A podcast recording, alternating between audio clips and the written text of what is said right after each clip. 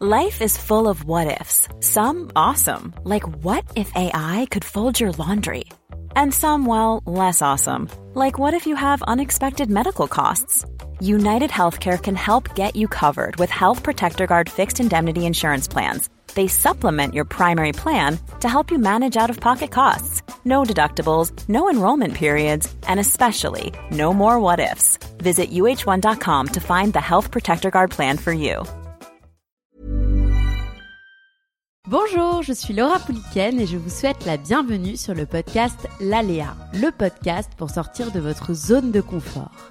Chaque semaine, je vais à la rencontre d'une femme ou d'un homme qui a osé dans sa sphère personnelle ou professionnelle pour vous inspirer à faire de même.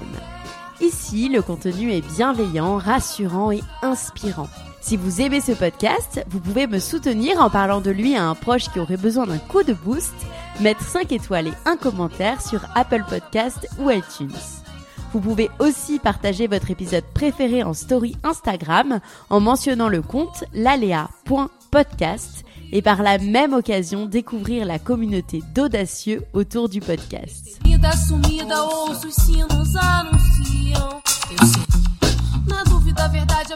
Si je vous dis échappée belle, vous me dites paysage extraordinaire bien sûr, mais aussi présentateur iconique. Sophie Jovillard, Ismaël Khalifa et Jérôme Pitorin à qui j'ai eu le plaisir de tendre mon micro pour cette interview ô combien enrichissante. Ensemble, nous évoquons sa carrière de journaliste, réalisateur, photographe et animateur de programmes, son déclic pour embrasser ce monde, ses nombreuses expériences, ses secrets de réussite, les coulisses de l'univers audiovisuel et de l'émission Échappée belle, ses rituels de déconnexion. On évoque aussi les problématiques de gestion de l'image et de confiance en soi dans les métiers exposés, ou encore l'équilibre vie pro-vie perso. Nul doute que vous devinerez ma passion pour le journalisme à travers cette interview et que vous tomberez amoureux de cette personnalité généreuse, humble et engagée.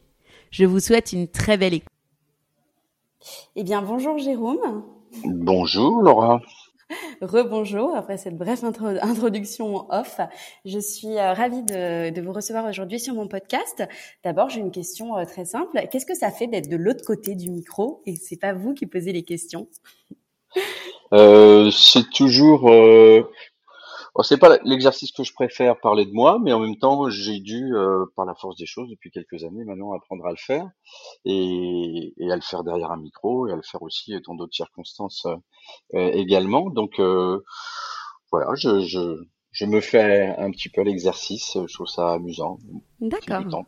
Ouais, c'est sympa aussi de découvrir euh, Jérôme. Justement, moi, en faisant mes recherches, j'ai toujours l'habitude de faire beaucoup de recherches euh, sur mes invités euh, quand je prépare des interviews. Et bizarrement, j'ai pas trouvé énormément de choses sur vous. quelques portraits vidéo, quelques articles, mais vous semblez quand même plutôt discret. Donc, est-ce que, bien sûr, pour ceux qui vous connaissent, bon voilà, ce sera, ce sera une redite, mais pour ceux qui vous connaissent pas, est-ce que vous pouvez vous présenter en fait avec vos mots à votre façon? D'accord. Ça m'étonne que vous n'ayez pas trouvé grand-chose, parce que je crois qu'il y a quand même pas mal de, de choses, de papier, d'interviews, de choses qui doivent ouais. Après, c'est vrai que je ne me réponds pas énormément non plus dans la presse, excepté euh, pour, euh, pour parler de mon travail. Oui, voilà, j'ai trouvé énormément d'interviews sur Échappée belle, euh, ça oui, mais sur euh, sur moi, le ma parcours, vie voilà, ah ma vie, mon œuvre, un peu un peu moins en fait. euh, oui, c'est vrai, bah, pour les raisons dont euh, dont je parlais tout à l'heure. C'est vrai que je n'ai pas l'habitude de me répondre forcément. Et puis, il y a quelques fois où on m'a fait des sollicitations pour faire de la presse dite people avec euh, hmm. mes enfants ou autres. C'est toujours des choses que j'ai déclinées. Bien voilà, sûr, je ne mets pas, mets pas hmm. vraiment en avant euh, ma vie personnelle et euh, mais pas vraiment en avant non plus mon image à, en tant que telle. Sur mmh. mes sur mes réseaux sociaux, c'est souvent plus euh, des photos euh, de paysages ou, des photos de des gens que je croise, plus que des selfies de moi que vous trouverez. Euh, Bien sûr. Au, mmh. large, voilà. Mmh, et, et est-ce que vous pouvez vous présenter du coup en quelques mots? Alors moi j'ai 49 ans, euh, je suis à la fois journaliste, réalisateur, euh, on va parler juste de mon activité, mais je suis aussi intervenant euh, pour une école de journalisme. Je, je suis photographe, je suis plein de choses. J'aime bien faire plein de choses. Donc, euh, on va dire plus largement, voilà, journaliste, réalisateur et, et animateur aussi de programmes plusieurs, pour la télévision. Plusieurs casquettes donc. Euh, J'aime bien faire des retours en arrière pour comprendre euh, qui étaient mes invités quand ils étaient petits, parce que je pense qu'il y a énormément de choses qui se passent dans l'enfance sur la construction mhm. aussi d'une d'une personne euh, et d'une identité, d'un voilà, d'une façon d'être. Donc, est-ce que vous pourrez revenir un petit peu avec moi sur euh, le, le Jérôme enfant, le Jérôme petit garçon? Quel petit garçon étiez-vous et qu'est-ce que l'on disait de vous? Alors tout dépend à quel âge. Alors euh, euh on va dire 6-7 ans. 6-7 ans, euh, j'étais je pense un garçon, un petit garçon jovial, un petit garçon euh, euh ouais, jovial, enthousiaste, un peu casse-cou, plutôt taquin et rigolo et en même temps très sensible et très et timide aussi. Euh, donc euh, c'était un mélange de tout ça. La timidité s'est même accrue euh, un peu plus tard, mais mais je pense que j'étais voilà un, enfant plein de vie. Hmm. Et est-ce que vous aviez une idée à cette époque de ce que vous vouliez faire, comme parfois peuvent avoir les petits garçons, ou c'est venu bien après? Non, non, j'ai pas de rêve d'être pompier ou d'être pilote d'avion. Non, pas vraiment. En fait, c'est pas quelque chose qui me préoccupait et j'ai pas eu vraiment comme ça une, une envie, une vocation euh, qui se serait euh, imposée plus tard. Euh, j'ai pas vraiment ressenti ça. C'est venu mmh. beaucoup plus tard, à l'adolescence, en fait. J'ai commencé vraiment à réfléchir à ça et, et à voir ce qui m'intéressait, quelles étaient les choses qui me plaisaient. J'ai toujours été très attiré par la musique, alors peut-être que la musique pouvait être quelque chose qui, euh, qui aurait pu être une, un objectif ou, ou une volonté euh, peut-être plus tard euh, de pratiquer ou d'en faire un métier à, terme, mais euh, mais en dehors de ça, non, j'ai pas trop de souvenirs. Je faisais du sport aussi, beaucoup de sport, donc je me voyais pas forcément champion, non. Je mmh. j'avais pas encore de, de rêve fou à, cette, époque-là. Ouais. Et, et qu'est-ce que faisiez vos parents?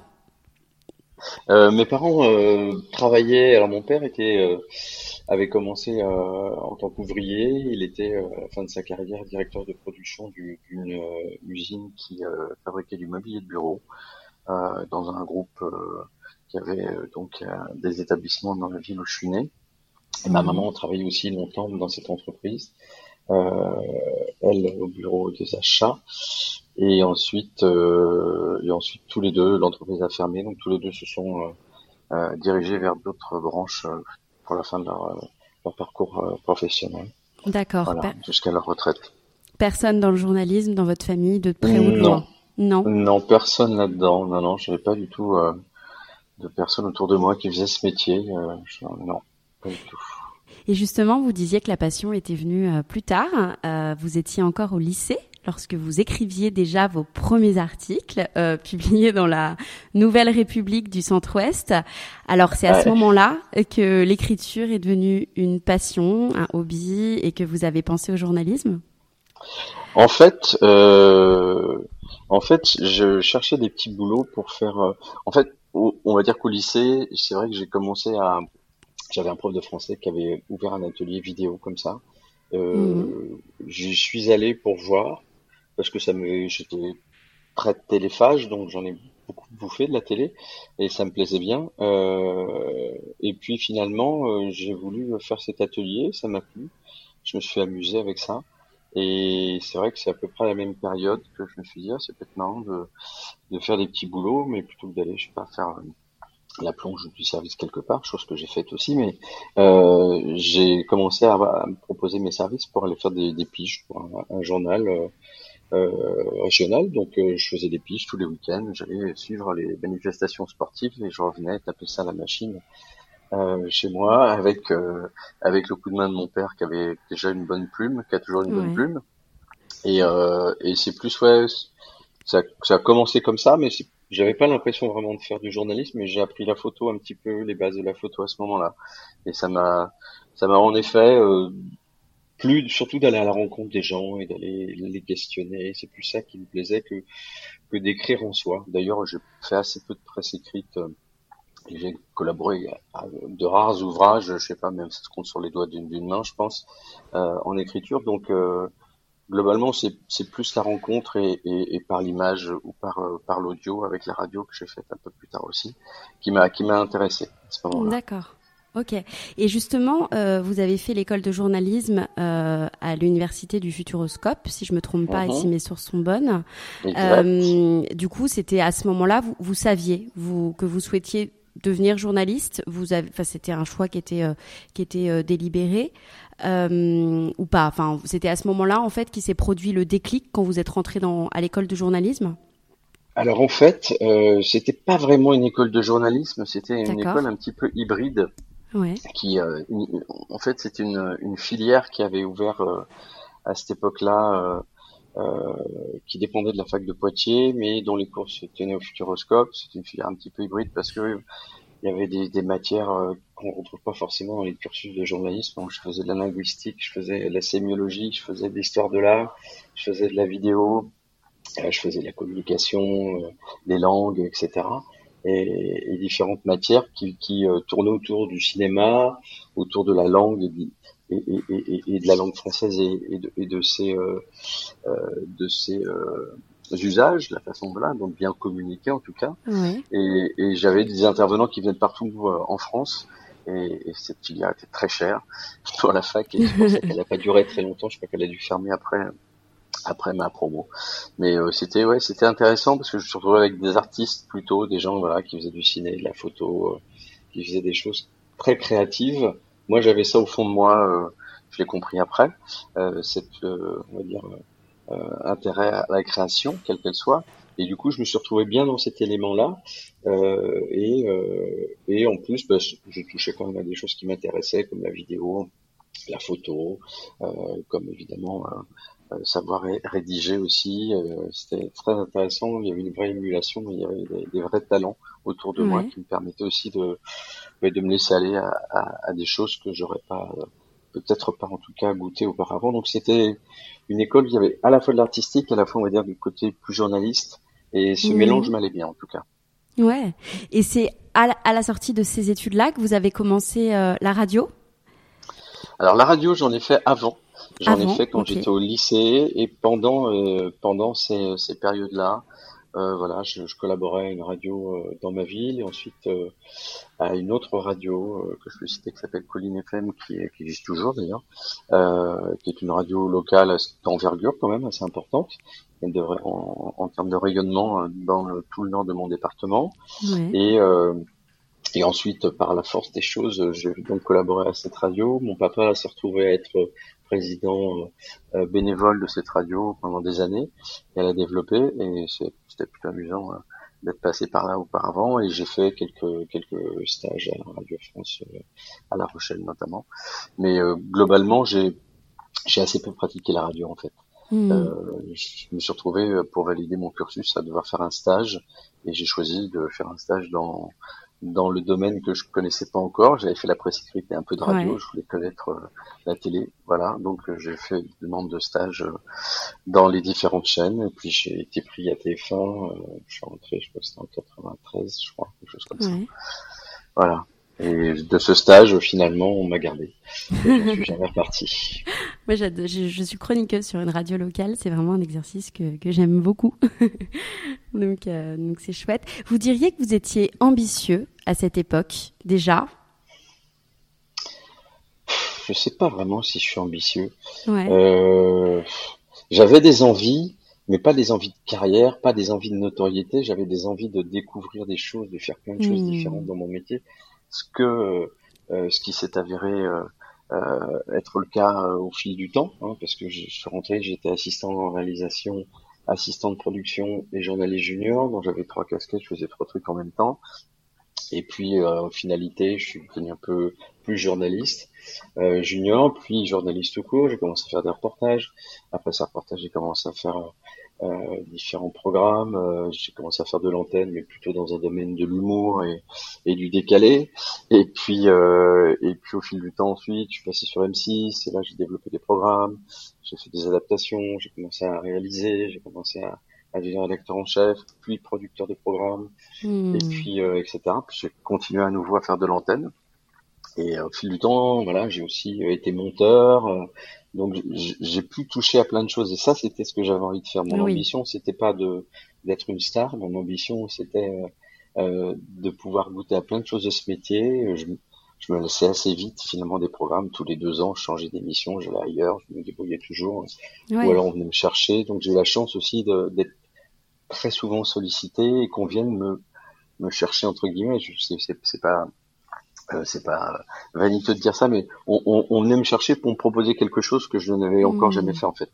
Et à chaque fois, on m'a, on m'a, on m'a fait grandir comme ça parce que des gens ont cru en moi plus que moi, plus que moi, euh, j'aurais pu avoir l'ambition de, de, de me dire ah ça j'ai envie de le faire, je vais tout faire pour. Non, j'ai eu la chance qu'on vienne me chercher, qu'on me propose ça et qu'on fasse grandir dans ce métier et faire des choses très différentes. Justement, c'est hyper intéressant. On, va décortiquer un peu plus dans, dans un peu plus tard dans l'interview justement les rencontres. Euh, pour situer un petit peu, euh, vous avez fait énormément de choses. Euh, voilà, aujourd'hui, bien sûr, vous êtes le présentateur phare d'Échappée Belle. Non, non, on est trois. On est oh, oui, vous êtes trois, bien sûr. Oui. C'est Sophie, c'est Sophie qui est là. Qui est qui était là avant moi et c'est Sophie qui, bon. qui, est l'historique, on va dire. ok, vous, êtes un des, des, présentateurs voilà, voilà des Belle. vous avez fait beaucoup de choses, vous êtes passé par beaucoup de chaînes. Euh, vous avez euh, notamment, pour rappeler à nos auditeurs, euh, rejoint le télécrochet Nouvelle Star pour interviewer les candidats, été chroniqueur sur TF1 pour l'émission Méfiez-vous des idées reçues. Vous avez travaillé auprès de Stéphane Bern euh, pour euh, une saison du village préféré des Français. Mhm. Euh, je vais pas vous demander de refaire votre parcours parce que ce serait beaucoup trop long, mais peut-être des moments euh, déterminants euh, dans votre euh, dans votre carrière avant d'aborder un petit peu plus en détail quelques points que, que, que qui me semblent importants. Alors, je veux dire que le premier moment où ça a commencé à twister dans le sens où j'ai eu envie de partir d'où j'étais, parce que finalement, je, on m'exploitait un petit peu à me faire faire plein de choses différentes quand j'étais à TF1 et je bossais pour un programme avec euh, Pascal Bataille et Laurent Fontaine euh, qui s'appelait Il n'y a pas photo, je crois. Et, et voilà, et j'ai commencé à faire des petites chroniques pour eux, euh, chroniques qui s'avéraient mieux marcher en termes d'audience, parce que l'audience était très très décortiquée à TF1 à la seconde près presque, que mmh. leurs propres chroniques à eux, ils m'ont pris un peu en grippe. Et puis ça, nos rapports étaient pas très bons. Comme moi, je voulais plutôt faire du journalisme plutôt que de faire le guignol. Eh bien, euh, je me suis barré et je suis allé après euh, chez Arthur. Voilà, j'ai commencé à bosser pour Exclusif où là, on m'a on m'a permis de faire des reportages. Et je faisais euh, deux, trois reportages par semaine pour une quotidienne. C'était du people. J'allais rencontrer euh, des artistes, euh, des comédiens, des réalisateurs, des chanteurs. J'allais sur les concerts, sur les making de films. J'ai adoré ça. J'ai adoré cette période. J'avais pendant trois ans et demi. Mmh.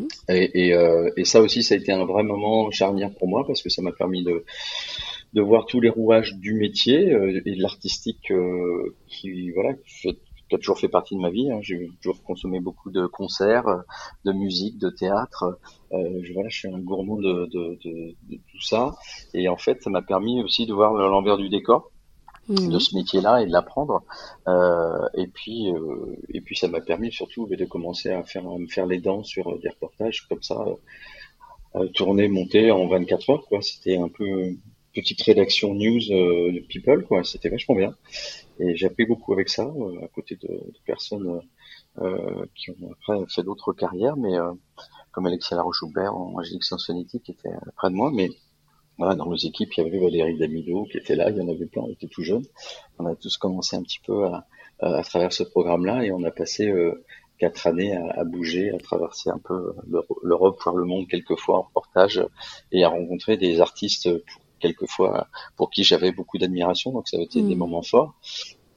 Et puis d'un autre côté, ensuite, euh, voilà, j'ai j'ai à nouveau eu envie de faire autre chose et puis euh, et puis on est venu me proposer des choses euh, pour M6 où là j'ai j'ai changé de, de production et j'ai quitté Gas Production, la boîte d'Arthur, mm. avec qui on avait fait différents programmes, pas qu'exclusifs. Hein. J'avais fait un qui s'appelait CIA aussi pour eux, avec Dominique et Arthur. Et puis finalement j'ai basculé sur M6 chez Fremantle Media et, et, là je suis resté assez longtemps. J'ai fait différents programmes et un jour euh, le, le, bureau à côté du mien où, où j'officiais, euh, euh, c'était euh, l'émission de la Nouvelle Star et le producteur est venu me voir au début d'une saison. Il me dit Jérôme, on aimerait bien que tu prennes la rédaction en chef du programme. Ah, je dis ouais, non, ça me paraît énorme, c'est trop, euh, ça me paraît trop gros pour moi, j'ai pas l'expérience pour faire ça. Et euh, il a insisté assez, assez lourdement. Et, et finalement, euh, et finalement, j'ai, j'ai passé le, le, pas. Je dis allez, ok, on y va, on essaye. Si toi, tu penses que je vais le faire, on, on tente le coup, quoi. Et et départ Stéphanie Boucrel, l'ancienne rédactrice en chef, qui m'a mis un peu le pied à l'étrier pour euh, me mettre un peu dans ses dans ses chaussons à elle. Et puis euh, puis j'ai eu la chance voilà d'être chef de cette émission pendant deux ans et demi. Et d'y faire de l'antenne aussi pour aller faire toujours un peu le guignol ce que j'ai à peu près fait dans tous les programmes que j'ai pour lesquels j'ai travaillé. Et euh, voilà c'était la petite récréation mais c'est c'est aussi une expérience très très très dense et très et très forte parce que j'étais encore dans un milieu qui me plaisait c'était la musique et que je rencontrais des jeunes artistes et que c'est c'est toujours très très émouvant de voir naître des talents comme ça et de pouvoir euh, les mettre en lumière. Et, et, j'avais une équipe formidable aussi pour bosser avec moi. J'avais une quarantaine de collaborateurs là, les monteurs, les, journalistes, les, les, équipes euh, techniques de tournage et tout. C'était une vraie petite famille. Hmm. Et ça a été une très belle, très, très belle période en tout cas. Euh, très intense, très très très très intense au niveau du travail, parce que les primes, euh, les primes, c'était pendant trois mois et trois, mois, ben, sans, sans jours off. Hein. J'avais une matinée off par semaine, donc euh, donc ça a été très très très difficile. Ça a demandé beaucoup d'implication et de et, d'investissement personnel, mais ça a été aussi extrêmement fort euh, d'un point de vue euh, relationnel et d'un point de vue aussi euh, voilà. C'était c'était des moments très très fort euh, émouvant. J'ai gardé d'ailleurs du, du, lien avec pas mal d'anciens candidats. C'était quelle saison? C'était lesquels? C'était en quelle année? moi je suis arrivé sur le salon de Christophe Willem. Euh, ah oui, je me souviens. Julien Doré. Oui, je me souviens. Et voilà, on a amené une autre façon euh, de choisir les candidats. C'était plus que des voix, mais c'était des artistes qui étaient auteurs-compositeurs la plupart du temps. Et ça nous a emmené d'autres types de prestations bien plus riches. Et surtout, euh, voilà, ça a permis aussi. Hein, moi, je suis arrivé avec ma petite patte de de rigolo aussi pour essayer de, de mettre dans les sujets beaucoup plus d'humour et beaucoup euh, un peu de décalage dans tout ça. Et ça fonctionnait plutôt bien. Je crois qu'on a fait des très très grosses audiences à l'époque. On était aux alentours de 6 millions de téléspectateurs, ce que fait euh, souvent euh, The Voice par exemple, pour donner un exemple en ce moment. Donc pour l'époque, c'était c'était très bien pour M6 en tout cas, c'était des belles années. Voilà. Et suite à ça, voilà, j'ai fait d'autres petites expériences sur des chaînes, notamment TNT. Après être parti, j'ai fait un doc pour Canal et et on m'a appelé pour passer le casting d'Échappée Belle. Euh, voilà. Et puis ben voilà, ça fait maintenant 11 ans que je suis sur ce programme et, et que je m'y plais beaucoup. Est-ce qu'il y a, y a une expérience sur toutes celles que vous m'avez citées euh, qui vous a permis peut-être euh, de devenir plus expert, plus à l'aise, euh, parce que j'imagine voilà que quand on commence, même quand ça fait quelques années, on peut faire des erreurs, on découvre le monde en même temps qu'on travaille en fait. Et est-ce qu'il y a peut-être une expérience qui vous a vraiment permis de upgrader, on va dire, dans le milieu? Mm. Et est-ce que vous avez eu, c'est une question qui est un peu jointe, c'est des mentors justement qui vous ont pris sous, leurs ailes euh, pour vous apprendre et pour vous guider et, voilà, et pour être là pour vous, quoi, tout simplement euh, Oui, j'ai des gens qui m'ont fait confiance. Euh, je parlais tout à l'heure d'Alexia Joubert et d'Angélique Sansonetti qui était la productrice et rédactrice en chef d'Exclusif. J'avais quasiment pas d'expérience de tournage. Voilà, on m'a on m'a fait partir avec une équipe et puis voilà, j'ai appris vraiment euh, sur le tas. La plupart des métiers que j'ai euh, que j'ai exercé ou que j'exerce encore, j'ai j'ai fait une école de journalisme entre guillemets, mais j'ai tout appris sur le tas. Je suis autodidacte et je pense que c'est pour moi c'était la meilleure école. Euh, ça l'est pour tous dans ce métier. Si on veut être un peu transversal, si on veut changer un petit peu d'orientation, c'est beaucoup plus facile que dans d'autres dans d'autres secteurs d'activité, je pense. Donc oui, cette expérience à l'exclusif a été euh, très forte. C'était une quotidienne sur TF1 en access prime time et c'était vraiment euh, voilà, je sais pas combien de reportages j'ai fait en, trois ans et demi, mais plus de 100 je pense et, euh, et ça, ça a été très formateur pour le côté tournage, côté montage, côté éditorial aussi. Et la deuxième étape, ça a été euh, la confiance que m'a faite euh, Frédéric Pedraza, qui était producteur de la Nouvelle Star. Euh, voilà, mais j'ai aussi Anne-Sophie Larry qui m'a beaucoup aidé, qui est maintenant est au programme la direction des programmes d'M6 aussi. Et c'est des gens qui, voilà, qui ont su finalement peut-être voir en moi une capacité ou des aptitudes que moi je ne voyais pas forcément. Hmm. Et on, on, a un petit peu le, le flair de, de prendre le risque de, de, me mettre dans une fonction qui n'était pas la mienne et dans laquelle j'avais pas forcément d'expérience. Et voilà, c'est des gens comme ça qui, euh, qui m'ont vraiment euh, permis de grandir, d'apprendre, de prendre confiance aussi, et puis de, de diriger des grosses équipes. Hein. Ouais. Nouvelle Star, j'ai les journées de tournage casting, j'avais une quarantaine de personnes à gérer. Hmm. Et ça aussi, j'avais jamais vraiment fait ça auparavant. Euh, donc différents métiers, différentes personnes à différents endroits dans, dans un même lieu, donc c'était assez euh, extraordinaire euh, et extrêmement stressant aussi. Mais c'était c'était euh, c'était une très bonne école, je trouve, pour euh, pour se surpasser en fait. Voilà, ça a obligé à, à se surpasser et c'est grâce à à toutes ces personnes que j'ai citées. Euh, voilà, j'ai travaillé après avec plein de personnes, hein, de Christophe de Chavannes, Jean-Pierre Pernaud, Foucault. Mmh. Mais c'est c'est pas des gens qui ont vraiment qui m'ont mis forcément le pied à l'étrier mmh. directement, en tout cas personnellement. Euh, Arthur un peu plus, et puis euh, et puis globalement c'est surtout le, voilà, les, les, les, gens des prods qui, euh, qui ont cru en moi et qui m'ont permis d'avancer sur mon chemin de de mon parcours professionnel quoi. Ouais. Il y a, il y a quelques années, j'ai eu l'occasion de, de, travailler dans le groupe AB Productions. Je sais pas si vous connaissez, c'est un vieux groupe. Mais, mhm, mais bon. Bien sûr, Jean-Luc oui, bien sûr. Oui, ben voilà, très bien. Bon, j'ai, j'ai voilà, j'ai travaillé euh, une petite année là-bas. Euh, j'ai, j'ai, voilà, j'avais une image très glamour quand je suis arrivée. Bon, j'ai, j'ai eu l'occasion de voir un petit peu plus les coulisses de l'audiovisuel, euh, du monde de la télé. Vous, euh, quel est votre ressenti sur ce monde euh, Est-ce que euh, vous diriez que c'est aussi glamour que ça en a l'air Bon, j'imagine que vous, si, vous, si vous évoluez depuis, je sais pas, beaucoup de, beaucoup d'années dans ce monde, voilà, si vous y trouvez plaisir. Mais quel est votre ressenti sur ce monde, tout simplement? En fait, depuis que je fais échapper belle, je suis plus vraiment en contact avec le métier comme je l'étais auparavant, puisqu'avant j'étais dans les prods, mmh. j'étais sur Paris, je voilà, j'étais en contact avec des gens, je, je choisissais mes équipes, euh, voilà, je, pouvais avoir euh, une connexion euh, directe avec ce, ce milieu-là. Ça fait donc 11 ans que je suis plus du tout dans ce métier, en quelque sorte, même si je suis toujours à la télé. Donc je suis un peu déconnecté de ce de tout ça, je, je, je le vois d'un peu loin en tout cas. Euh, à l'époque, euh, enfin moi, toute l'époque, même jusqu'à jusqu'à M6 et Nouvelle Star, euh, ça a été vraiment, pour moi, tout était possible à ce moment-là à la télé. Hmm. Il était encore possible de, de, de, faire des programmes, de créer des choses.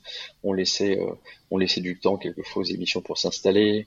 Euh, euh, je me souviens quand Plus belle la vie était lancée sur France 3 et tout le monde disait ouais, qu'est-ce qu'on fout une série comme ça, ça marchera jamais.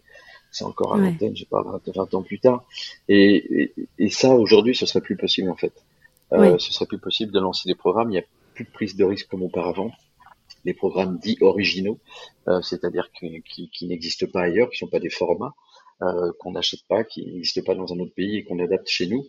Il n'y a quasiment pas en télé maintenant il n'y en a mm. quasiment plus. Euh, cette prise de risque n'existe plus. C'est pas faute d'avoir proposé euh, depuis des années des tas d'émissions à, ma propre chaîne ou ailleurs euh, pour voir que les gens voilà ne misent pas forcément sur, sur les choses comme ça. Et ou alors faut euh, faut, faut, être une, un, un cadre de l'antenne pour pouvoir avoir accès accès à ça et être producteur, animateur et tout ça. Et finalement, euh, je trouve qu'il y a moins, il y a moins de créativité. Euh, heureusement que les documentaires ou les séries comme ça de fiction euh, redeviennent beaucoup plus exploitées, produites, diffusées grâce aux plateformes également. Euh, ça a permis aussi à, ces formats-là de, revenir, mais globalement, je trouve que sur le programme natif de télévision pure, de flux comme on dit, bah, c'est pas très inventif quoi. Ou quand, c'est inventif, on ne donne pas sa chance au programme, même sur des courtes séries. Et je trouve ça assez dommage. Voilà, je trouve ça assez dommage parce que je pense qu'il y a plein plein de gens qui ont plein de talents et plein de belles émissions euh, dans les cartons ou dans les tiroirs et, euh, et, et, et, que ces émissions verront peut-être jamais le jour.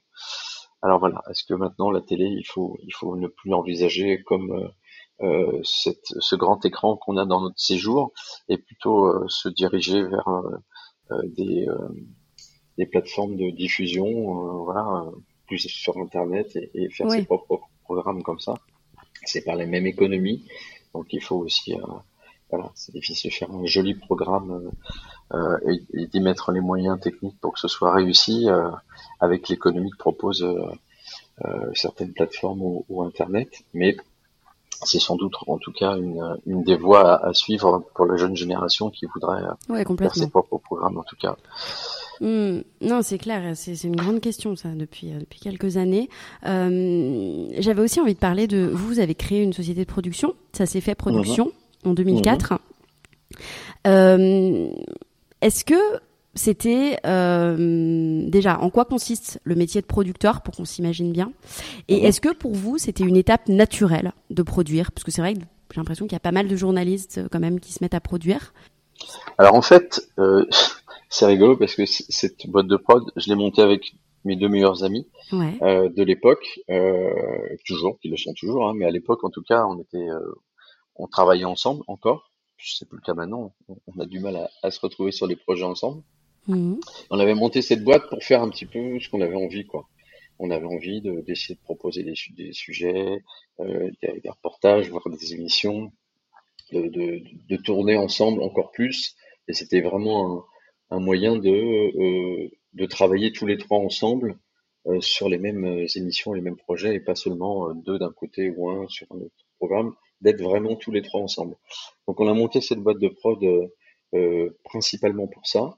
On a fait pas mal de choses euh, pour on va dire euh, des marques, pour, euh, pour, pour des enseignes et, et assez assez peu en télé finalement. On a on a vendu assez peu de choses en télé, mais ça a été pour nous l'occasion voilà pour travailler ensemble et, et l'argent qu'on a gagné avec ça, on, on l'a toujours laissé dans la boîte. C'était toujours le moyen de racheter du matériel. Voilà, on s'est jamais payé aucun dividende. Je sais pas combien de temps la boîte a, a vécu, mais voilà, on n'était pas là pour gagner de l'argent en fait. On était là pour travailler ensemble et, et, pour développer nos propres projets, essayer de voilà de, de kiffer quoi, de, de, faire des choses qui nous plaisaient. Ça a été euh, ça le, le but. Et depuis que moi j'ai j'ai euh, rejoint Échappée Belle, j'ai quasiment plus de temps de m'en occuper. Ouais. on a laissé tomber la boîte parce que parce qu'il faut quand même s'en occuper un minimum et, et qu'on était tous très pris. Ouais, bien sûr. Euh, J'ai une question quand même qui me taraude et après on parlera un petit peu d'échappée belle. Euh, vous animez aujourd'hui une émission qui est connue, qui est reconnue, que moi personnellement j'adore, que je regardais euh, depuis petite avec mes parents. Euh... depuis petite, ça, ça bah, rajeunir depuis, tout ça. Depuis, depuis adolescente, depuis adolescente. D'ailleurs, pour la petite anecdote, quand j'ai dit à mon père que, que je vous interviewais, il, il a limite préparé des questions à ma place, voilà.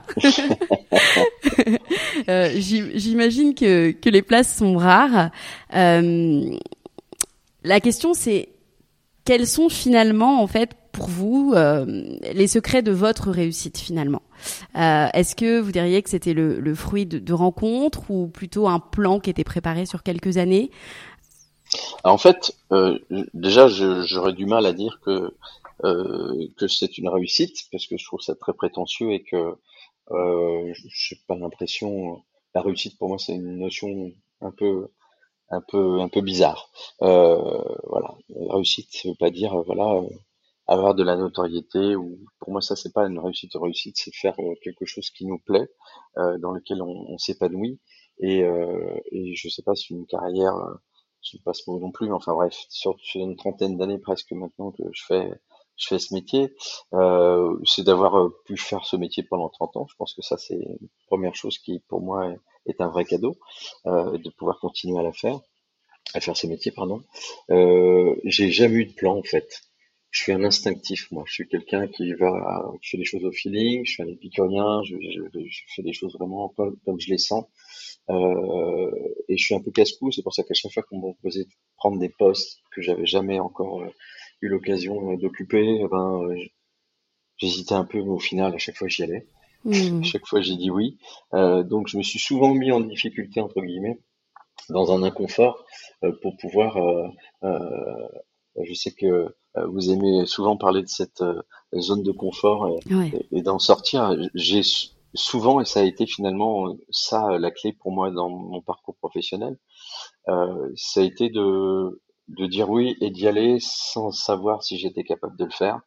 Mais j'avais juste confiance en ma force de travail. Euh, j'étais pas trop bête, j'étais un petit peu expérimenté, je sens bien les choses. Voilà, je pense que j'ai un, un bon feeling, je ressens bien les gens et, et, et, voilà, je, cette conjonction de choses a fait que ça m'a permis euh, d'avancer et j'ai jamais eu un plan et j'en aurai jamais. C'est pas, je fonctionne pas du tout comme ça. Voilà, je suis quelqu'un qui puisse avoir les choses presque au jour le jour. Euh, dans mon boulot, voilà, j'essaie de de vivre les, les, les, choses comme elles viennent, de les accueillir, de, de faire de mon mieux. Euh, et ça m'a, oui, ma force de travail, je pense, a été aussi une clé euh, importante parce que parce que parce que bah, je j'ai beaucoup taffé quoi. Ouais, bien et je rechignais pas à la tâche et euh, voilà, comme je disais tout à l'heure, quand vous faites Nouvelle Star et que vous êtes trois mois sur les primes et que c'est c'est sept jours sur sept pendant trois mois, quand vous sortez des trois mois, vous êtes bien rincé, mmh. mais en même temps, vous avez tellement euh, pris votre pied à faire ce, ce boulot-là avec les gens que vous avez choisis autour de vous que c'est voilà, c'est une, une, douleur presque agréable, j'ai envie de dire. Et, et donc globalement, j'ai pas, j'ai jamais rien planifié. Je suis comme ça à l'instant, et je, comme je disais tout à l'heure, j'ai tout, tout, le début de mes premières années de travail, pendant 15 ou 20 ans, je changeais de programme tous les un ou deux ans, quoi. Je, j'allais voir ailleurs tout le temps, quoi. Je restais pas en place. Euh, et non, j'ai pas, j'ai pas, j'ai jamais été très courtisan non plus dans ce métier. Je sais que ça peut aider euh, de passer de la pommade. Je suis plutôt une grande gueule et je suis plutôt quelqu'un d'assez cash.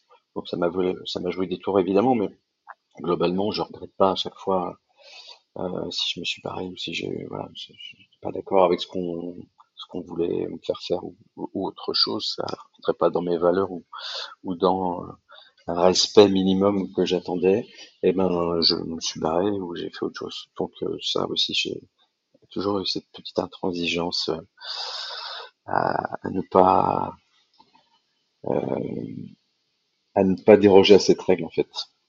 Ok. Et, et, euh, et Échappée belle, vous diriez que c'est quand vous êtes arrivé justement sur l'émission, euh, c'était en 2010, ça a été créé en 2006, mmh. donc trois ans après. Euh, quatre ans après, euh, vous diriez aujourd'hui que c'est l'émission de votre vie? Bah, elle a pris déjà une bonne part, pris un tiers de, ma, de ça. mon parcours professionnel. C'est ça, c'est l'émission dans laquelle vous êtes resté le plus longtemps. Ouais, exactement. Mm. À ma grande surprise d'ailleurs. Euh, oui, c'est une émission qui a marqué euh, mon parcours et qui marque encore mon parcours. Oui, je pense que ça va être l'émission euh, de ma vie. Il y en a assez peu finalement d'émissions qui m'ont marqué. Et je vous les ai citées. Hein. Mmh, oui, oui. en tout cas qui ont été importantes pour moi. Euh, exclusif sur TF1, Nouvelle Star et, et Échappée Belle évidemment. Évidemment que c'est une émission qui marque parce que au-delà de faire de la télé, euh, Évidemment, c'est un programme quand on le regarde aussi, c'est formidable. Il est en vacances tout le temps. Euh, il y a un petit peu de boulot quand même derrière et, des équipes qui œuvrent euh, avec talent autour de nous, euh, que ce soit euh, à la prod ou à l'élection ou, ou, ou, en tournage. Et que finalement, euh, oui, c'est un beau programme parce que parce que je pense que ça m'a fait grandir à nouveau, mais pas uniquement professionnellement, ça m'a fait grandir en tant que personne, de, de, de pouvoir rencontrer toutes ces personnes inspirantes, euh, euh touchantes, euh, euh, qu'ils soient, je sais pas, bergers au fin fond de la Roumanie ou, ou, ou, ou pêcheurs en République dominicaine ou quels que soient les gens que j'ai pu rencontrer aussi modestes soient leurs conditions, j'ai beaucoup appris, je me suis beaucoup finalement nourri découvert, de... ouais, nourri de ça, de, de, de, de, la beauté de ces gens et de leur simplicité et de leur valeur et, et de leur euh, bonheur aussi. C'est des gens qui sont très heureux finalement, euh, même s'ils n'ont pas toujours grand-chose. Et ça, ça m'a toujours touché, ça m'a permis aussi de me recentrer, euh, ça m'a permis de, de, de, de, de voir euh, euh, et de remettre en question un petit peu ma condition aussi, dire t'as pas de plaindre, hein, franchement. Ouais. Voilà. Et au-delà de ça, bah, on est quand même payé pour, pour voyager, traverser le monde voir les, plus beaux lieux que la planète abrite.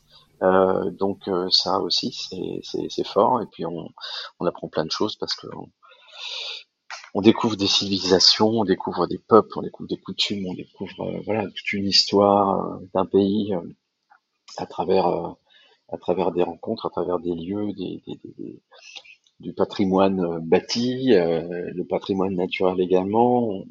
On, a vraiment une ouverture finalement au monde qui nous enrichit de plein de connaissances et de, plein de rencontres.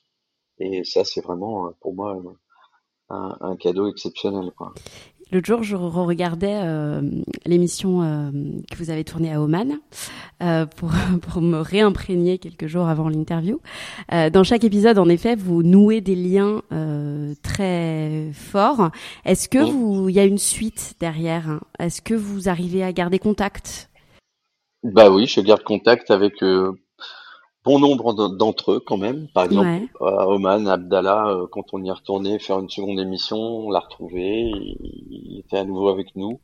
Euh, voilà, je, on s'envoie des petits messages de temps à autre euh, comme ça. Je vais envoyer un petit message quand le, le bouquin est sorti là, à la fin d'année, puisque j'en parle, je parlais du à ce moment-là. Euh, oui, je garde des liens avec les gens. Euh, après, je garde pas des liens avec tout le monde, parce qu'évidemment, on a, Bien sûr. on a des, des, gens avec qui on passe plus de temps, donc l'affinité et, le lien n'est pas le même que quand on passe une petite journée avec quelqu'un. Et puis il y a aussi une question de feeling. Et puis, euh, mais malgré tout, ouais, il y a, plein plein de personnes euh, avec qui je suis en lien dans plein de pays. je pense qu'il y a au moins hmm. une personne par pays avec qui j'ai gardé un lien, je crois. Euh, et puis j'en ai évidemment en France, c'est encore plus facile. Donc euh, oui, des, gens. il m'est arrivé de, de, de, retourner dans certains pays en voyage et, et de m'arranger pour essayer de revoir les gens avec qui j'avais pu passer du temps euh, au moment du tournage. Euh, donc, euh, ou inversement, il y en a certains qui viennent à Paris. mon camarade mmh. Ricardo du Pérou, avec qui j'ai passé des moments formidables, qui m'a encore envoyé un message avant-hier. c'est des gens, voilà, quand il est venu à Paris, on s'est appelé, on mmh. s'est vu, on a, on est allé manger ensemble avec son épouse et, et ça pour moi c'est oui c'est ouais il y a une suite quoi, mmh. Ouais, le, le voyage, c'était c'était une passion depuis toujours ou c'était c'est une passion finalement qui s'est un peu, enfin, qui s'est révélée avec, avec l'émission? En fait, je voyageais, mais pas vraiment au sens euh, voyager comme on peut le faire aujourd'hui. En fait, j'ai hmm. fait mon vieux schnock, mais euh, euh, il y, a, y, a, y a 30 ou 40 ans, le prix d'un billet d'avion n'était pas du tout le même qu'aujourd'hui. Hein. Aujourd'hui, on peut prendre un vol pour l'Europe pour 30 balles. Euh, à l'époque, c'était pas le cas. Mes parents n'avaient pas forcément les moyens. C'était pas dans leur culture non plus de bouger. Donc euh, voilà, je, je, mes vacances, c'était euh, les voyages, c'était les vacances en fait. Donc c'était aller pas très loin, à 100 km de chez moi, sur la côte vendéenne, ou dans l'île de Ré, où j'ai passé tous mes étés à faire du camping. Ou alors ma grand-mère avait quelques années plus tard une petite maison une grande maison d'ailleurs en Espagne, euh, sur la Costa Blanca, et tous les étés, on partait, euh, moi et mes cousins, cousines, on partait deux mois là-bas, et donc c'était les seuls voyages en fait que que j'avais fait quoi. J'avais dû traverser une fois la frontière pour aller en Suisse et, ou en Italie et voilà. Donc j'étais pas un voyageur euh, backpacker à partir comme ça. Hmm. Et quand j'ai commencé à gagner ma vie, j'ai commencé un peu à voyager. Donc voilà, j'ai pu aller au Maroc, j'ai pu aller en Tunisie, j'ai commencé à prendre voilà des vols, à aller sans aller au long cours vraiment. Mais, euh, mais j'ai pris goût à ça, en effet. Ouais, j'ai pris goût à, à, la découverte, mais c'était quand même toujours dans le cadre de vacances et c'était souvent pour une semaine, euh, rarement deux. Donc quelquefois, c'était des vacances plutôt repos, euh, un peu de découverte, euh, voilà. Mais euh, c'était pas, hmm. je partais pas trois mois avec un sac à dos à, à arpenter tout un pays en, en autostop. Ça, je l'ai pas fait. Je pense pas que je suis pas un voyageur. J'aime pas voyager seul en fait. Euh, c'est pas quelque chose qui me parle de, de partir tout seul. J'adore la rencontre, mais j'aime aussi partager. Euh, j'ai besoin de partager en fait quelque chose avec euh, avec quelqu'un. Donc je, je pars pas en vacances tout seul. Ça c'est un truc pour moi, c'est pas possible. Donc, mais voilà, on peut toujours rencontrer des gens en effet. Ouais. Mais c'est aussi partager au, jour le jour des choses et, et quand on est en vacances, ceux qu'on rencontre sur place sont pas notre disposition pour aller faire tout ce qu'on a envie de faire. Donc voilà. Et, non, j'ai pas. je, suis devenu voyageur. J'apprécie et j'ai appris à, à découvrir euh, euh, le plaisir de voyager, euh, le plaisir de découvrir, l'envie de voilà de sortir des sentiers battus, de m'essayer à plein d'activités grâce à l'émission évidemment activité que je n'aurais jamais pu faire avant, sans doute, si je n'y avais pas été entre guillemets pas contraint, mais si on me les avait pas proposés, je me serais pas dit ah ah ouais. Tiens, je vais faire un saut en parachute. Ah ouais, je vais faire un saut élastique. Ah ouais, je vais faire du bobsleigh ou je sais pas quoi, de la plongée avec les requins. Ça me serait peut-être pas venu comme ça. Et finalement, si, j'ai pris goût à ça, quoi. Et, euh... donc je suis devenu voyageur. En fait. ouais. et, et, vous partez combien de temps pour euh, pour une émission? Alors, en gros, on est entre 8 et 9 jours sur place. ah oui, c'est peu quand même. Mm. S'ajoute, euh, s'ajoute euh, bah, la journée de transport avant ouais. et de retour. Quelquefois, ça peut être un peu plus long parce qu'on veut aussi se ménager euh, d'éventuelles intempéries. Donc, on a ce qu'on appelle le weather day, qui est la journée météo euh, en plus. Voilà, une journée qui, euh, qui est une journée bonus. donc, quelquefois, on peut partir 12, 12 jours. Quoi. Toute l'équipe en même temps, parce que je sais que rendez-vous en terrain connu, par exemple, il y a les caméramans qui viennent avant. Non, non, il n'y a pas de repérage sur Là, il n'y a, a, pas de repérage sur. Zéro repérage sur place. On, quand on débarque, on, on débarque ensemble il y a deux équipes hein, dans Échappée Belle. Il y a une équipe euh, qui suit l'animateur ou l'animatrice. Donc il y a un, un, un réalisateur qui fait l'image, il y a un ingénieur du son, il y a un assistant qui s'occupe de la logistique et du matériel, entre autres, et de la régie, plein d'autres choses. Euh, et euh, il y a une seconde équipe qui, elle, fait ce qu'on appelle nous les sujets. Et les sujets, c'est euh, les reportages qu'il y a entre les séquences avec les animateurs, euh, où il y a une voix off, et où là, on est dans un reportage de de plusieurs minutes. Donc c'est une seconde équipe avec un JRI et un assistant aussi. Et, euh, et eux, ils tournent souvent à peu près en même temps que nous, mais dans des lieux euh, tout à fait différents des nôtres la plupart du temps. Donc on se croise pas forcément sur, les, sur le tournage entre euh, les sujets et les plateaux, comme on dit. D'accord. Vous, la, la, la partie visible euh, de votre job sur cette émission, c'est l'animation. Est-ce que vous intervenez sur d'autres aspects En gros, quel est votre travail en fait autour de cette émission? Ça va changer un peu là parce qu'on essaie vraiment d'être de plus en plus en amont du travail éditorial pour pouvoir faire des choses qui nous parlent plus ou aller plus vers des sujets ou des ou des, intervenants qui qui seraient plus dans nos dans nos affinités ou nos intérêts.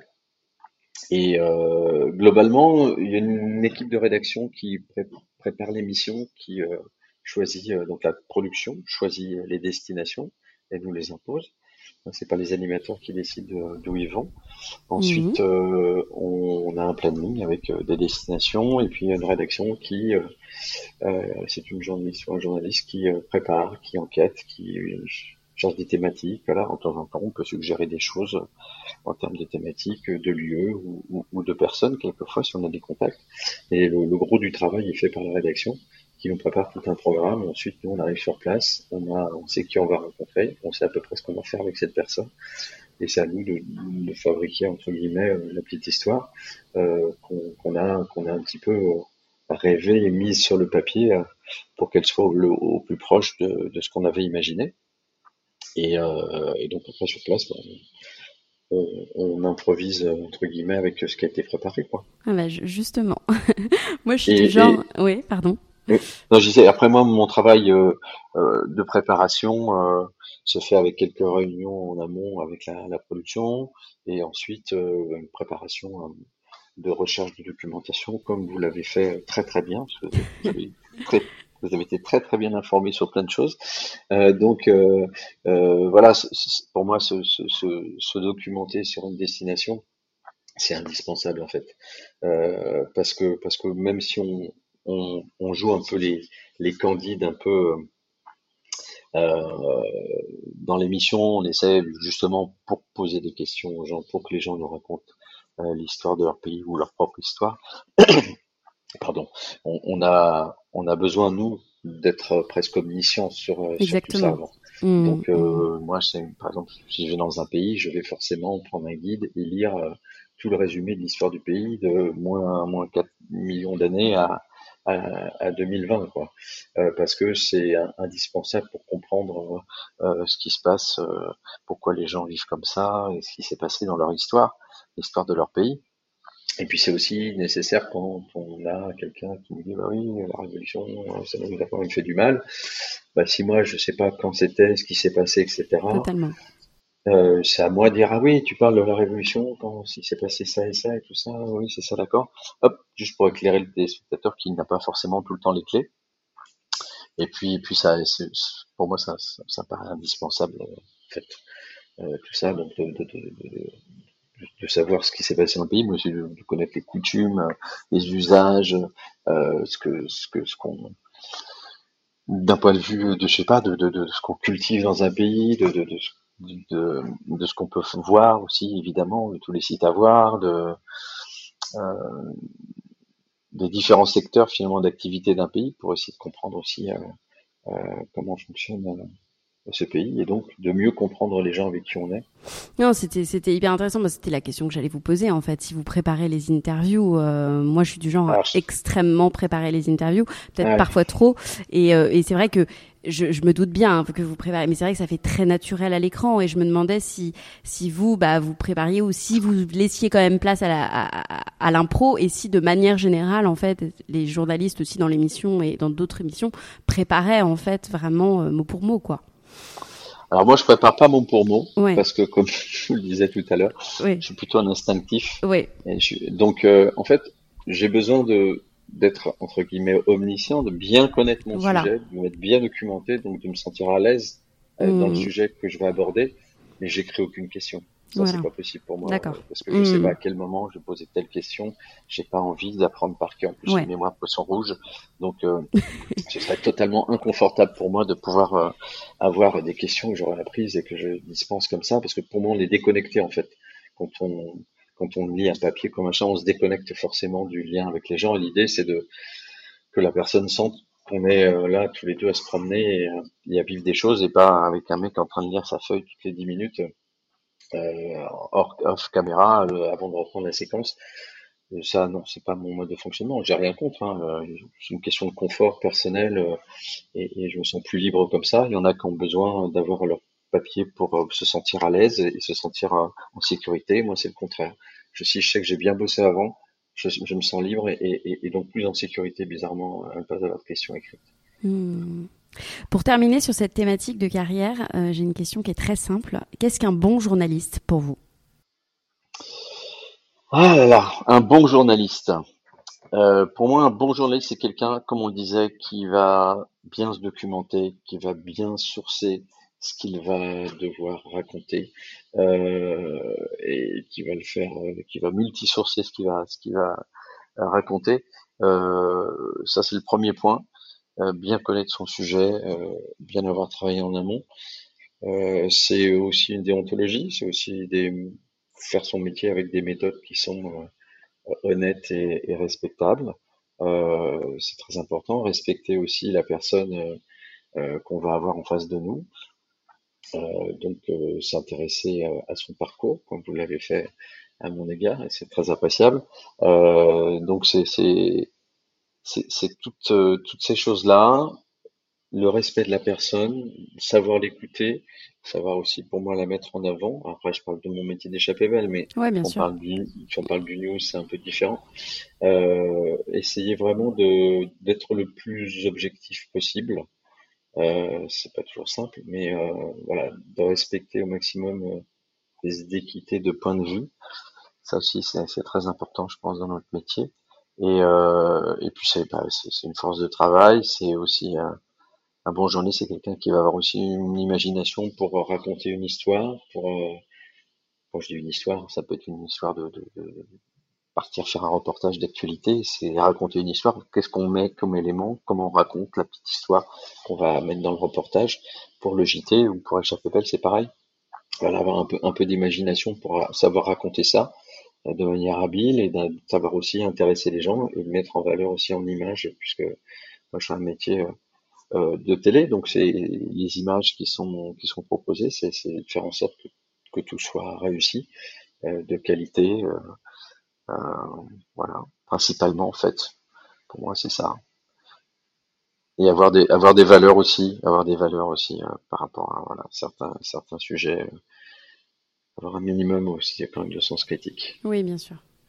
Avant, de terminer cette interview et de poser les petites questions que je pose toujours à la fin de chaque interview, j'ai envie mhm. d'aborder une dernière partie qui est la partie un peu plus développement personnel, car mon podcast s'intéresse à cette thématique euh, par rapport à la sortie de nos conforts. Euh, Est-ce que vous diriez qu'il faut avoir confiance en soi euh, pour passer à la télé, pour passer, pour être devant la caméra, tout simplement? Et quel rapport à soi faut-il pour être devant la caméra euh, oui, je pense qu'il faut un minimum de confiance. Euh, c'est assez amusant d'ailleurs parce que moi, voilà, j'ai une étiquette d'animateur télé évidemment puisque c'est mon métier, mais je ne suis pas un bon animateur télé pour faire du plateau. C'est un exercice pour moi. J'ai pas suffisamment de liberté, c'est trop contraint. Ça me stresse. Je suis pas du tout dans, je suis pas du tout à l'aise en fait. Et ce, oui, c'est sous la lumière. besoin de, euh, maîtriser, hmm. d'être libre, de pas avoir un timing, de pas avoir des lancements, des trucs. À... C'est pas du tout mon truc. Donc ça, par exemple, euh, j'en ai, fait pas mal, mais euh, je, je, suis jamais à l'aise avec ça. Et je me suis d'ailleurs souvent obligé à accepter des, des, des, propositions comme ça pour justement essayer de, de travailler là-dessus et d'avancer et de donc de sortir de ma zone de confort vraiment pour essayer d'apprendre. Et, euh, et ça, je trouve ça euh, plutôt intéressant. Euh, euh, c'est Picasso qui disait j'essaie toujours de ne pas de ouais, j'essaie toujours de ne pas faire c'était comment cette citation Oui, c'est Picasso qui disait j'essaie toujours de faire ce que je ne sais pas faire et c'est ainsi que j'apprends à le faire. Et je trouve que ça, ça, ça, parle assez bien en fait. Oui. Donc euh, sortir sa zone de confort dans mon parcours, je l'ai fait plein de fois. Et, et par rapport à, à ma confiance je pense qu'elle grandit au fur et à mesure où on, fait son métier, on, devient plus à l'aise, et puis on, l'expérience faisant, on, est ensuite, euh, on va dire, déconnecté de, de, cette pression, de ce stress que pourrait être euh, hmm. ce manque de confiance. Je suis pas quelqu'un qui a une énorme confiance en lui non plus, mais euh, voilà, je sais qu'il y a des choses que je sais faire, que je fais depuis longtemps, donc j'ai pas, j'ai pas de problème. oui à, les reproduire et, à continuer à les faire. Après, par rapport à mon image, en fait, euh, je suis pas, euh, je sais pas comment expliquer ça. J'ai pas besoin de mettre ma tronche partout sur les réseaux et tout ça. J'ai pas forcément besoin de ça. D'ailleurs, je me regarde assez peu euh, dans l'émission. Ah oui. Je suis assez rarement l'émission. Euh, parce que j'aime pas particulièrement me regarder en fait. et, euh, et, et euh, donc je suis pas vraiment très nombriliste. En même temps, voilà, j'essaie de faire aussi en sorte euh, d'être le plus à mon avantage quand j'ai besoin de me montrer et d'être, euh, j'allais dire, le plus naturel possible, le plus ce que je suis. Euh, pour pas donner mm. une image de ce que je ne suis pas en fait. je vois pas trop l'intérêt. Donc, oui j'ai pas un rapport en tout cas à, à la notoriété, à l'image euh, énorme. Et, et, même si c'est très appréciable euh, que les gens vous arrêtent dans la rue et vous dites des petits mots gentils, on adore l'émission, c'est super, machin, continuer, ça fait toujours plaisir. Euh, mais je, en plus la plupart du temps, les gens, les gens complimentent surtout l'émission. Donc en fait, il faut être aussi suffisamment humble et pas prendre les compliments en disant oui, je suis mmh. formidable. non, c'est l'émission qui est formidable et on, on est un un des, enfin, vous y êtes euh, des, quand même un des artisans, je veux dire, un des artisans avec mm. tous ceux qu'on ne voit pas et, et c'est aussi à eux, et surtout à eux que revient, euh, reviennent ces compliments. Donc il faut savoir aussi rester à sa place et, et, plutôt les pieds sur terre par rapport à ça. Donc je suis quelqu'un d'assez normal en fait. Euh, je pense être quelqu'un tout à fait normal. Et, et, si on parle de, de stress, de trac, euh, moi personnellement j'ai un peu le trac avant, pas toutes les interviews, mais par exemple la nôtre, j'avais un peu le trac. Euh, Est-ce que vous, vous avez le trac avant les émissions? Et si oui, quels sont vos conseils pour un peu gérer ce stress? Alors sur Échappée Belle, non, je n'ai pas le trac. Euh, parce que en fait, ce qui la chose qui, euh, qui pourrait, moi, me donner du trac, c'est le, le côté euh, direct, par exemple. Ouais. Euh, faire un direct, c'est quelque chose qui est sous contrainte de temps. Euh, c'est quelque chose où on n'a pas le droit à, à l'erreur, en fait. Et ça, c'est quelque chose qui peut me, me stresser, me donner euh, le trac. voilà. J'ai fait du plateau, j'ai fait de l'antenne en direct, j'ai fait des choses comme ça je suis pas du tout à l'aise, pas du tout à l'aise pour faire ça. Peut-être que si c'était à refaire maintenant, ce serait peut-être différent, mais je sais que je suis pas, je, je me sens pas du tout à ma place en fait quand je fais ce, ce, ça en direct.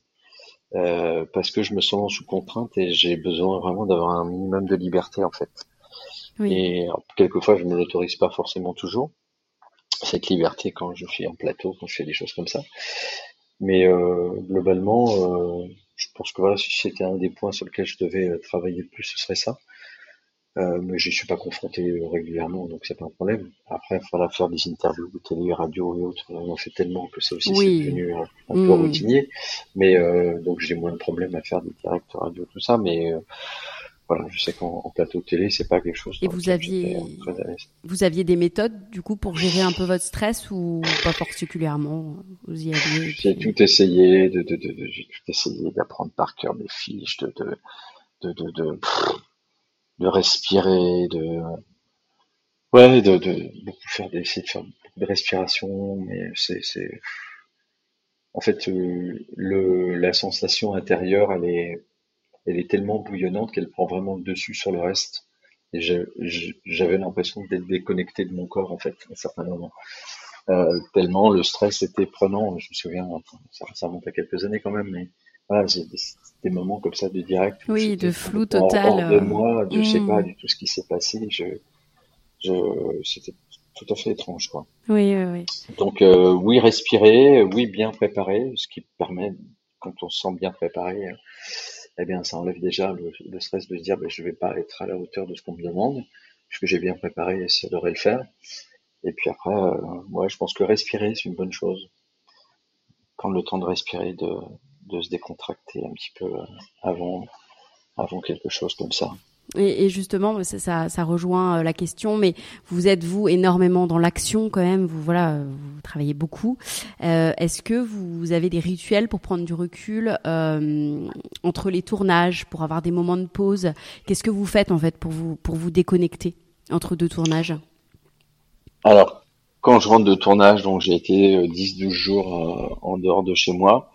Quand je rentre chez moi, je, je, je ferme presque les verrous et, et je me reconnecte à ma bulle, quoi. Hmm. Euh, je me ressource chez moi.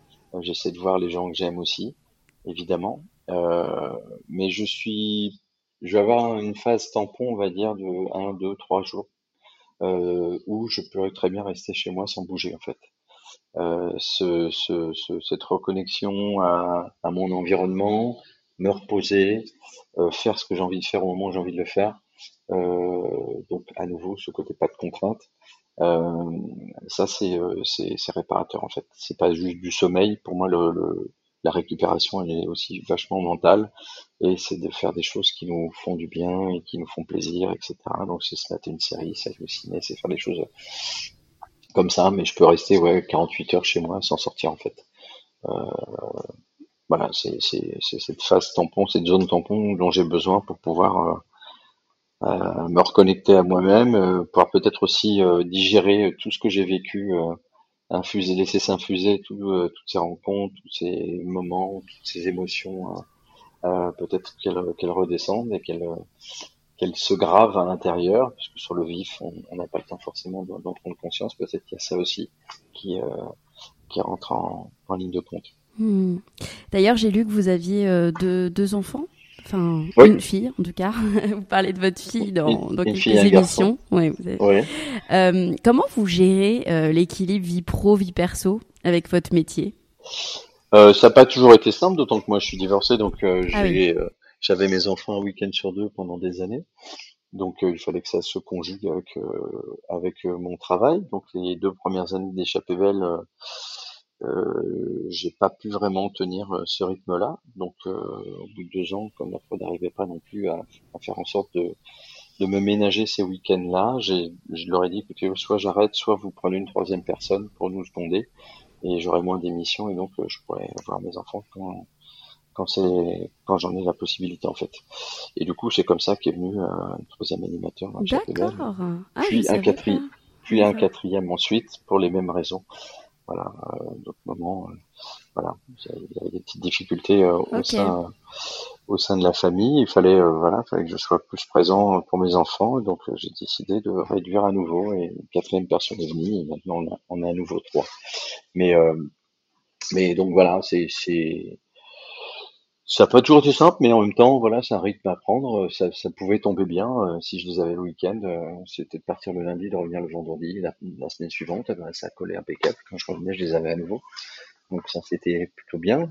Euh, J'étais pas toujours dans une grande forme physique euh, pour pouvoir en profiter au maximum, mais bon, euh, c'était au moins, c'était c'était au moins possible de, de ne pas perdre ces moments-là avec eux en tout cas. Vos, vos enfants, ils veulent devenir journalistes ou ça les intéresse pas?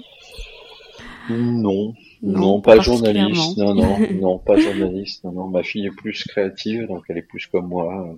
Oui. Voilà, elle bouillonne d'idées, elle, est- elle est, elle est plus dans la création. Mon fils, un petit peu moins, il est Hmm. plus dans les choses plus concrètes, je pense, euh, et moins dans l'imaginaire. Donc, euh, non, non, c'est pas, ça fait pas partie de leur, euh, de leurs intérêts en tout cas.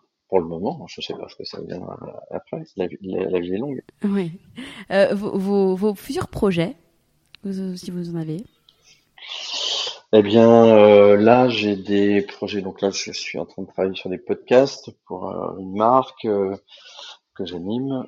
Je, je suis en train d'écrire un podcast pour moi, pouvoir en animer un aussi. Sur le voyage? Oh non? non, pas sur le voyage. Non, non, pas sur le voyage. Ce sera plus sur euh, les parcours de vie, sur, euh, sur- plus sur l'humain, plus sur euh, Ouais, voilà, qui, qui, qui, qui se cache derrière euh, cette personne en fait. Si je pouvais faire ça avec des personnalités, ce serait chouette. Euh, parce que t'es connu ou pas connu, enfin en tout cas des, des gens qui ont un parcours de Oui, vie euh, très dense, très riche. Euh, ça, ça m'intéresse beaucoup. Euh, ensuite, euh, ben, j'ai toujours des, des petites émissions dans les tuyaux, donc j'espère peut-être un jour arriver, arriver à en mettre une à l'antenne. Euh, j'interviens toujours aussi euh, dans une école de journalisme, le FJ, euh, où je suis un intervenant euh, à l'année pour eux, donc euh, voilà, je les accompagne sur des projets, sur des sur leur travail, je fais des masterclass, je fais du recrutement, je suis jury pour pour les examens notamment, ça, ça me plaît bien, la transmission m'intéresse. Et euh, c'est assez chouette aussi, voilà, de pouvoir euh, redonner euh, ce qu'on nous a nous-mêmes euh, offert à un, certain moment de notre parcours. Et puis voilà, en gros, si une expo photo, j'aimerais bien en faire une seconde parce que euh, j'avais plutôt bien aimé faire ma première expo, donc peut-être relancer ça avec de nouvelles photos et, repartir un petit peu exposer tout ça. Voilà, grosso modo, dans un futur assez proche, ce qu'il y a dans les tuyaux. Mhm. Eh ben ça, ça fait un beau programme. Euh, on va finir par des petites questions que je pose toujours euh, en fin d'interview. C'est des questions, voilà, l'idée c'est d'y répondre assez rapidement. Euh, les questions que l'on vous pose le plus, que ce soit sur euh, dans votre vie online ou hors line, ou, ou en li- ou hors ligne, pardon. Oh, bah, quel est ton voyage préféré? Quel est le pays que tu as préféré? Euh, ça, je crois que c'est la question. Et votre réponse, du coup. Euh, je dis qu'il n'y en a pas un, il y en a plein, pour des raisons différentes. Euh, c'est, euh, ça, va dépendre, soit parce que le pays est sublime, magnifique, de, par ses paysages, soit parce que c'est, j'ai aimé un pays, parce que j'y ai fait des rencontres hyper fortes et, que ça m'a marqué profondément, parce que voilà, j'ai très varié en fait. J'ai pas, j'ai pas un, pays que je mettrais en, top liste nécessairement. Ça, dépend des critères. Mhm. Vos citations préférées. Ah, ma citation préférée. Euh, j'aime bien, j'aime bien celle de, de Mandela qui dit euh, Je ne perds jamais, soit je gagne, soit j'apprends. Euh, parce qu'en fait, pas, sur la notion de gagner, mais sur la notion d'apprendre quand on échoue et de et d'apprendre de ses erreurs. Ça, ça me paraît quelque chose, d'indispensable. Euh, et puis j'aime bien, qu'est-ce que j'aime bien aussi? Ah oui, euh, la vie, ce n'est pas d'attendre que les orages passent, c'est d'apprendre comment danser sous la pluie. Mhm. Ça, je crois que c'est Sénèque qui disait ça. J'aime bien cette idée-là, euh, d'être capable de composer, quelles que soient les circonstances, d'être capable d'être d'être là euh, et de surmonter les choses de la vie euh, dans les bons euh, et les mauvais moments, et dans les mauvais moments d'être capable justement de ne pas se, se laisser engouffrer euh, et, et euh, asphyxier par les choses, au contraire d'essayer de d'y mettre peut-être une légèreté ou d'y mettre quelque chose qui permet que la difficulté soit moins compliquée à, surmonter et à supporter. Vos livres préférés? Ah ben, Invitation au voyage d'Échappée Belle. Dans chez tout, chez tout, dans, dans, dans tous euh, les bonnes librairies hein, de France et de Navarre, évidemment. Il est sorti il y a quelques mois. Vous pouvez le retrouver. Ce sont nos, nos récits de voyage, récits de tournage euh, avec les équipes euh, qui qui ont qui, qui nous accompagnent. On essaie de raconter les coulisses de tout ça. Et ouais, c'est un chouette, un chouette bouquin. Vous l'avez écrit pendant le Covid, je crois, non? On l'a écrit pendant le Covid avec avec Isma, Ismaël et, et Sophie. Et, euh, et c'était assez chouette de se replonger dans ces souvenirs-là, voilà, d'y mettre quelques photos, de, mmh. de se rappeler des bons souvenirs et de se raconter aussi, parce qu'on raconte aussi voilà notre enfance, mmh. notre rapport au, au, voyage et, et, à la découverte. Donc c'était plutôt intéressant. Voilà, donc oui, très objectivement, le, le, le mon livre préféré, c'est Invitation au voyage. En attendant le prochain, évidemment. On le notera dans, dans les notes de l'épisode. Euh, vos rencontres qui vous ont le plus marqué? Bon, c'est peut-être une question compliquée, mais une rencontre qui vous a marqué Tellement, c'est compliqué, oui. Tellement compliqué de faire un choix. Euh, euh, ça a pu être de rencontrer euh, des artistes pour qui j'avais une admiration extraordinaire. Donc, quand j'ai pu aller interviewer Claude Nougaro chez lui, le suivre sur des concerts et l'accompagner quelques jours comme ça, ça c'était pour moi des moments forts. C'est un artiste qui qui me touche beaucoup et de pouvoir le rencontrer, de passer du temps avec lui, c'est pas juste faire une interview, c'était voilà, être chez lui, passer du temps, etc. Voilà, gens comme ça, ou, ou le chanteur de Dépêche Mode, mon groupe préféré, euh, Dave Gahan, de pouvoir faire un jour son interview, qui était d'ailleurs tout à fait raté, mais peut-être tellement j'étais stressé. Enfin, j'étais j'étais là sans être là, mais euh, avec un angle approximatif à l'époque en plus. Et euh, mais voilà, des moments comme ça, mais ça peut être aussi euh, des très beaux moments euh, émouvants de rencontres au bout du monde, euh, voilà, au Vietnam, euh, je sais pas, au Pérou, dans, plein de pays où on croise des gens, il se passe un moment incroyable de, de, d'émotion, de partage, quelquefois même sans forcément parler la même langue. Et euh, ouais, il y a des, des, moments comme ça qui reviennent qui sont extrêmement émouvants. Donc euh, des rencontres, euh, j'en ai fait plein. Quoi. J'ai eu la chance de rencontrer euh, beaucoup de gens, connus et pas connus. Et, et donc en choisir une serait, serait compliqué. Mais là, ça, ouais, j'ai. D'accord. Un échec que vous auriez vécu et que vous auriez surmonté, du coup? Un échec que j'aurais vécu et que j'aurais surmonté. Euh... on en parlait tout à l'heure, c'est vrai que j'ai eu l'occasion de faire quelquefois des, des émissions à l'antenne comme ça sur, sur du plateau télé.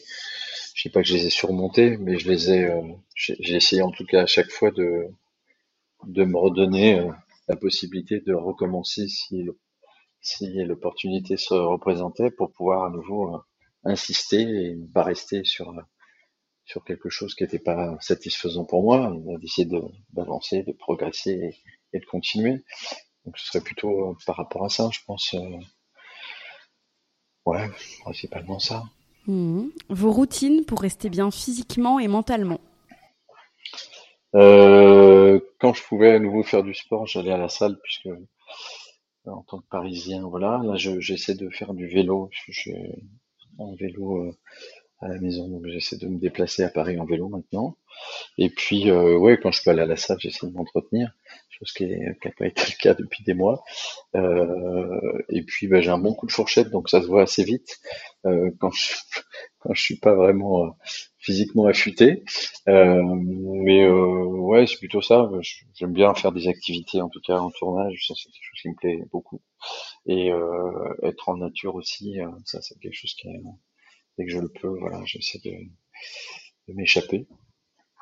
Euh, j'ai, voilà, je fais des exercices, euh, voilà, d'abdos, des choses comme ça de temps en temps, ponctuellement, euh, même en tournage, sur certaines des petites routines comme ça, quotidiennes de 15 minutes, mais c'est pas toujours possible. D'accord. Et ma question rituelle du, podcast, quelle est votre définition du risque? Et selon vous, les risques nécessaires pour vivre pleinement Le risque, bah le risque, c'est d'aller euh, et d'oser faire quelque chose euh, qui pourrait nous effrayer, qui pourrait nous faire peur, euh, d'oser prendre le risque. Pour moi, le risque, c'est pas quelque chose qui doit rester à distance. Alors, je parle pas du risque physique et de se mettre en danger hein, physiquement, hein, je parle du risque dans la vie. On a un risque de faire des choix. Euh, c'est choisir, risquer, c'est oser. Euh, et ça me paraît être une chose euh, indispensable pour avancer. Savoir prendre des risques, savoir sortir, on disait tout à l'heure, de sa zone de confort et, d'essayer autre chose. Quand ma curiosité bouillonnante fait que j'ai j'ai souvent voilà osé franchir des, des, des caps ou des trucs qui me faisaient peur au départ. Et je trouve que c'est la satisfaction aussi de, de réussir à, à, une fois avoir pris ce risque, à, à apprécier le, le, le moment où la chose qui s'ensuit, si ça se passe bien, euh, c'est aussi important. Ça donne de la confiance en soi. C'est, euh, ça peut être aussi une émulation très importante. Après, le risque, euh, ouais. Très bien, Je sais ça, pas si, ça me ouais, je sais convient. pas si, si je définis bien le mot risque. D'ailleurs, mais c'est intéressant d'avoir justement votre version puisque je demande à tous mes invités comme ça ça me permet d'après de de comparer. Bah merci beaucoup euh, Jérôme pour cette interview Merci Euh, Laura. Merci à toi. et puis euh, et puis à bientôt. À très vite. Cet épisode est maintenant terminé et j'espère qu'il vous aura inspiré autant que moi. À très vite sur le compte Instagram lalea.media pour découvrir les coulisses du podcast et à bientôt pour un nouvel épisode.